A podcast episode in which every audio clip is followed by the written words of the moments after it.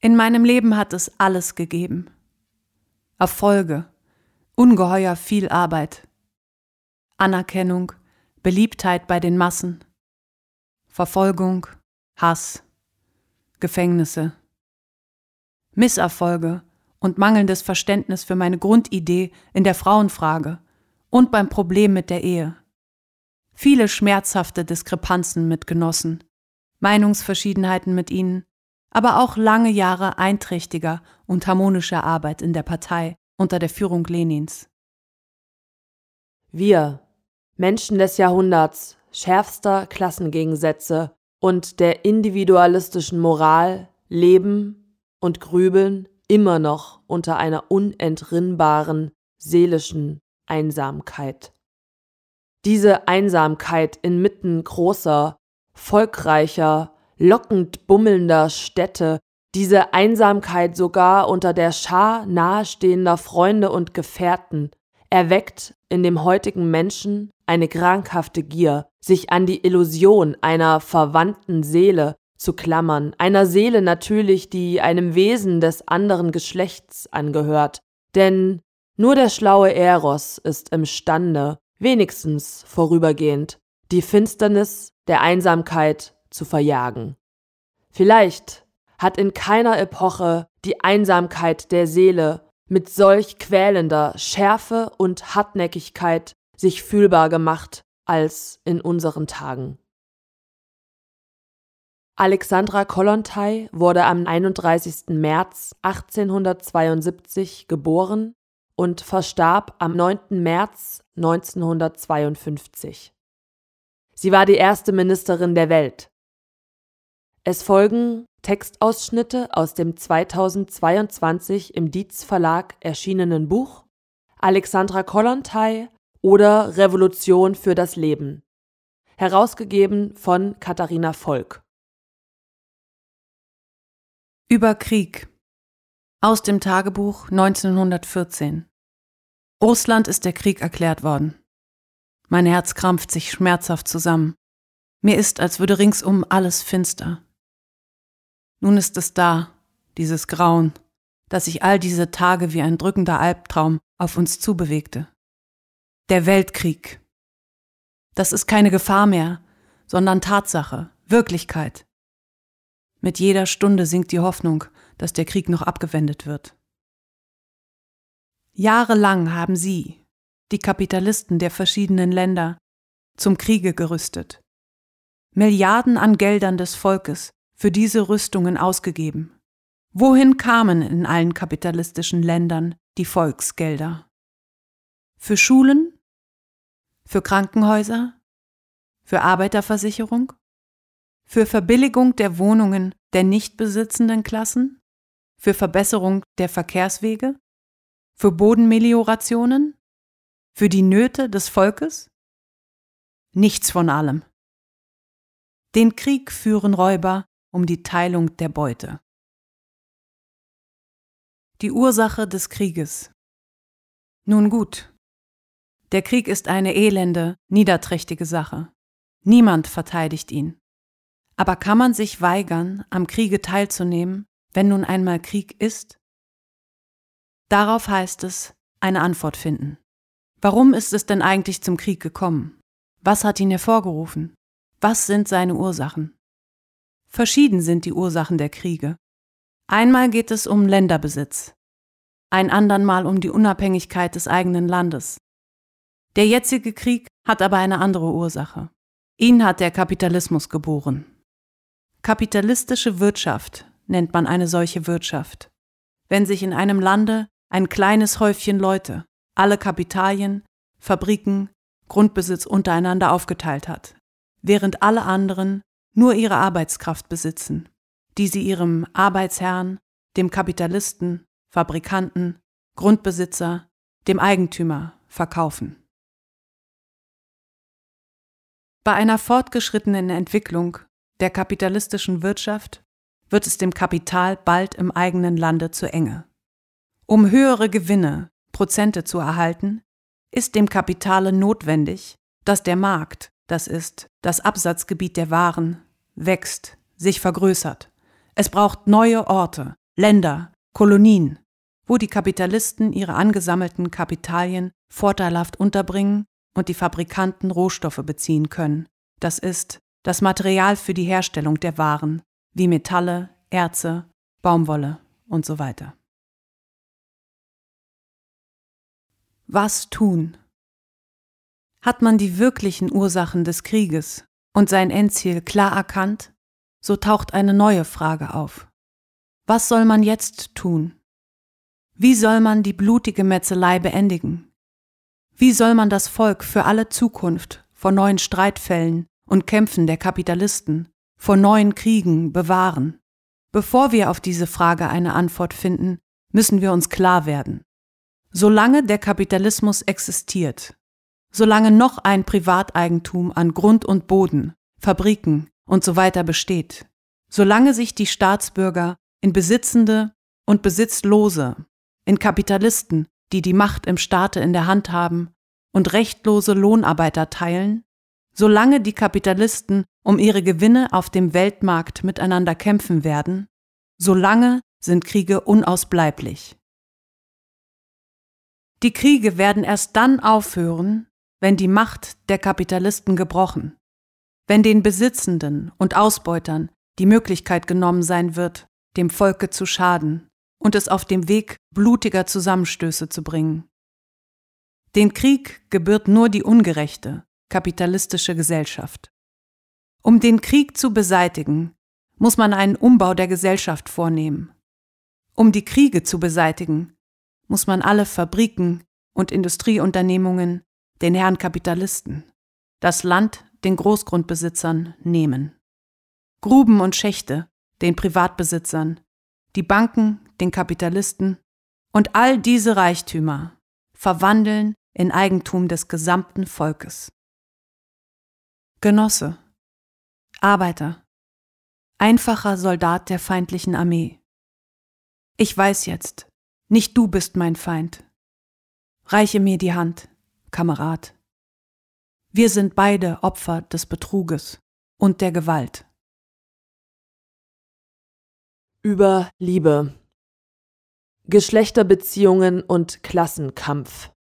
Vielleicht lässt sich auf dem ganzen Weg der altersgrauen Menschheitsgeschichte keine Epoche finden, in der die Geschlechtsprobleme im Leben der Gesellschaft einen so zentralen Platz eingenommen hätten, wo die Geschlechtsbeziehungen wie durch einen Zauber so viele Millionen gequälter Blicke auf sich gelenkt und in sich vereinigt hätten, in der für die Vertreter der Kunst aller Richtungen und Gattungen die sexuellen Dramen als ein so unerschöpflicher Born der Inspiration gedient hätten. Ein Weg dem geflügelten Eros. Dass die Liebe im Allgemeinen nicht eine private Sache, eine Angelegenheit nur zweier liebender Herzen ist, dass die Liebe das für das Kollektiv wertvolle, verbindende Element einschließt, ist daraus ersichtlich, dass man auf allen Stufen der historischen Entwicklung der Menschheit Normen, Regeln aufgestellt hat, die Folgendes bestimmt haben. Wann und unter welchen Bedingungen Liebe legal war, das heißt den Interessen des jeweiligen Kollektivs gerecht wurde, und wann sie Sünde, Verbrechen war, das heißt den Aufgaben der jeweiligen Gesellschaft widersprach. Wie gestaltet man die Beziehungen zwischen den Geschlechtern so, dass diese Beziehungen das Glück erhöhen und zugleich den Interessen des Kollektivs nicht widersprechen. Welchen Platz innerhalb der sozialen Beziehungen soll die neue Menschheit der Liebe einräumen? Liebe ist eine seelische Emotion, ein Gefühl verbindenden und folglich organisierenden Charakters. Liebe ist in ihrer jetzigen Form ein sehr komplizierter Zustand der Seele, der sich schon lange von ihrem Urinstinkt, dem biologischen Fortpflanzungsinstinkt, entfernt hat und ihm oft sogar krass widerspricht. Liebe ist ein Konglomerat, eine komplizierte Verbindung von Freundschaft, Leidenschaft, mütterlicher Zärtlichkeit, Verliebtheit, Harmonie des Geistes, Mitleid, Hochachtung, Gewohnheiten und vielen, vielen anderen Schattierungen von Gefühlen und Erlebnissen. Aber es besteht kein Zweifel, dass die Liebe der geflügelte Eros in der verwirklichten kommunistischen Gesellschaft in einer anderen, umgestalteten und uns gänzlich unbekannten Art auftreten wird. In dieser Zeit werden die Bande der Sympathie zwischen allen Mitgliedern der neuen Gesellschaft wachsen und erstarken. Das Liebespotenzial wird sich vergrößern und Liebe als Solidarität wird als jener Motor wirken, der als Konkurrenz und Eigenliebe die bürgerliche Gesellschaft antrieb. Der Kollektivismus des Geistes und des Willens wird die individualistische Selbstgefälligkeit besiegen. Die Kälte der seelischen Einsamkeit, vor der sich die Menschen in der bürgerlichen Kultur nicht selten in Liebe und Ehe retteten, wird verschwinden. Es werden vielfältige Verbindungen entstehen, die die Menschen durch seelische und geistige Bande miteinander verknüpfen. Es werden sich die Gefühle der Menschheit zugunsten der Herausbildung eines Gemeinschaftsgefühls ändern. Aber eines ist klar, je stärker die neue Menschheit durch die dauerhaften Bande der Solidarität verbunden sein wird, desto größer wird ihr geistig seelischer Zusammenhalt auf allen Gebieten des Lebens, der schöpferischen Produktivität und des Umgangs miteinander sein. Desto weniger Platz wird für die Liebe im gegenwärtigen Sinne des Wortes bleiben. Die gegenwärtige Liebe sündigt immer dadurch, dass sie Gedanken und Gefühle der liebenden Herzen völlig in Anspruch nimmt und sie dadurch isoliert und so das liebende Paar vom Kollektiv abspaltet.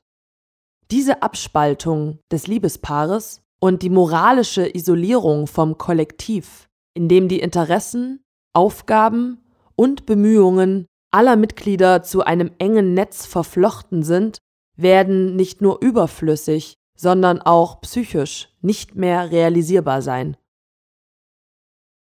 Die Achtung der Persönlichkeit des anderen und die Fähigkeit, auf fremde Rechte Rücksicht zu nehmen, werden zunehmen. Gegenseitige seelische Feinfühligkeit wird sich entwickeln und das Bestreben wachsen, Liebe nicht nur in Küssen und Umarmungen zu zeigen, sondern auch in der Gemeinsamkeit der Handlung, in der Einheit des Willens, der gemeinsamen schöpferischen Tätigkeit.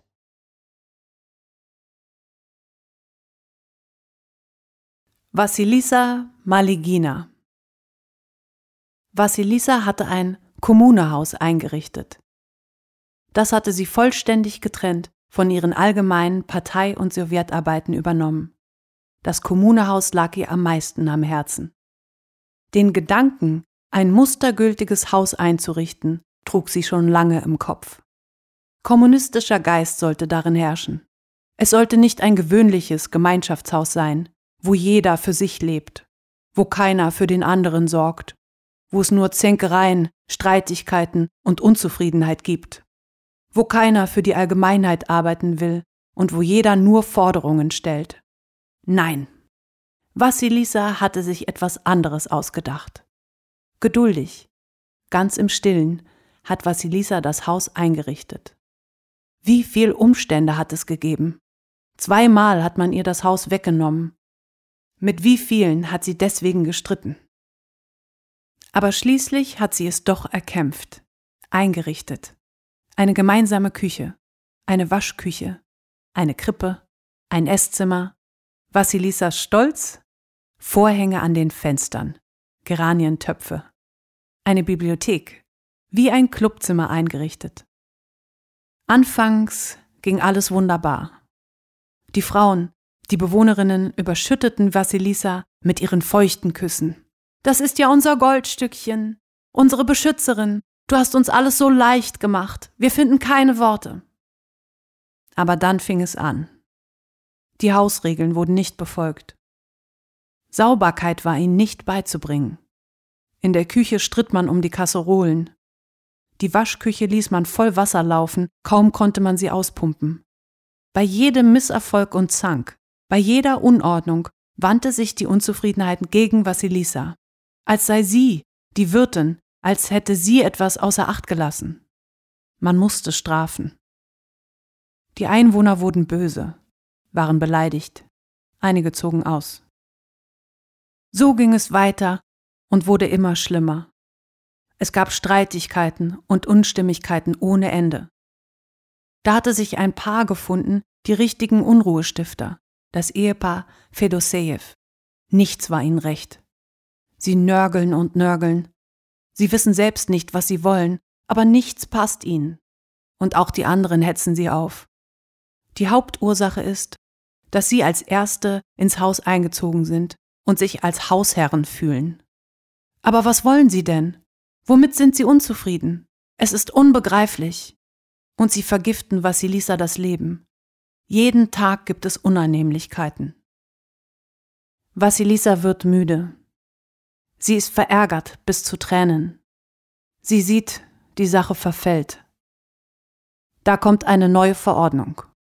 Alles muss gegen Bar verabfolgt werden. Wasser und Elektrizität. Steuern müssen gezahlt, Lasten getragen werden. Vassilisa wird hin und her gerissen. Es nützt nichts. Der neue Kurs. Ohne Geld kann man nichts machen. Vassilisa quält sich ab. Vielleicht wäre es am besten, die Sache fallen zu lassen. Aber so ist sie nicht. Was sie einmal in die Hand genommen hat, das führt sie durch. Gelesen von Nina Thaler und Anna Stiede. Geschnitten und gemischt von Asade Zandi.